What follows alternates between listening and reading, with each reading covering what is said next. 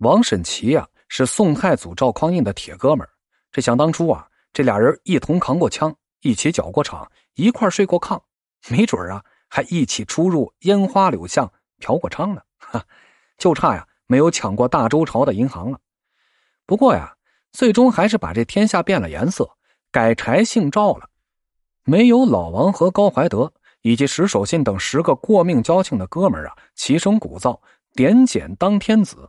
这没准啊，赵皇爷这会儿还在耍枪弄棒，和弟兄们听小曲儿、喝花酒呢。说起来啊，老王还比老赵大两岁，可谁让人家是万岁爷爷呢？年龄不是问题啊，问题是天下是老赵家的天下，所以王审琦在赵皇爷面前就只能当老二。不过想当初赵家天子在周朝的时候，俩人是相得益彰。赵老大使的一手好棍棒，而王审琦一把凋零弓，百步穿杨是百发百中。周世宗在世的时候，两人呢同为左膀右臂，既赏赐无数，又各拥兵自重。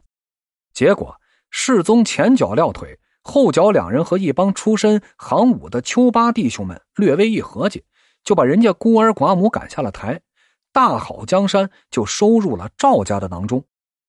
既然是两肋插刀、赴汤蹈火的死党，王审琦呀就不在乎老大赵家天子对自己有任何猜疑，依旧是死心塌地的、忠心耿耿的为赵老大刀尖上舔血，提着脑袋卖命。要说老赵啊，对这帮老弟兄们那也真是不赖，尤其是对王审琦，把宿卫皇宫的中央警卫部队司令一职就派委给了自己家的兄弟，虽然是一张旧船票。但船上的主人却发生了变化。然而王审琦呢，这个人却颇为厚道，是个实心眼儿。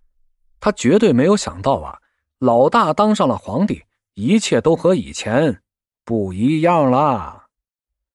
这天呢，正值王审琦当值，忽然皇宫中就燃起了熊熊的大火。王审琦是想都不用想，马上就集合了中央警卫部队入宫救火。为了防止意外出现呢。他还特意嘱咐警卫员们都带着家伙事儿。王审琦身先士卒，率先冲进宫中。好在这火势啊，并不是很大，在太监、宫女和警卫人员的合力扑救下，很快这大火就被扑灭了。王审琦心想：好在自己是当机立断，率领救火队员入宫救火，老大这才能安然无恙。这一次呀，恐怕少不了给自己真金白银的硬通货，或者。官升庶吉吧，王审琦正搁那儿高兴呢。这边御史台不干了，联名上奏：“好你个胆大妄为的王审琦，竟然不等皇上下令，就敢私自带兵进入宫内重地！你究竟是在救火呢，还是想趁火打劫呀？或者还有什么不可告人的阴谋？”奏折到了赵老大的手里，老赵是心里暗喜呀。这帮子老弟兄们呐。既是自己肚子里的蛔虫，又是屁股下边的针毡，还以为是从前那样大碗喝酒、大块吃肉、无拘无束呢。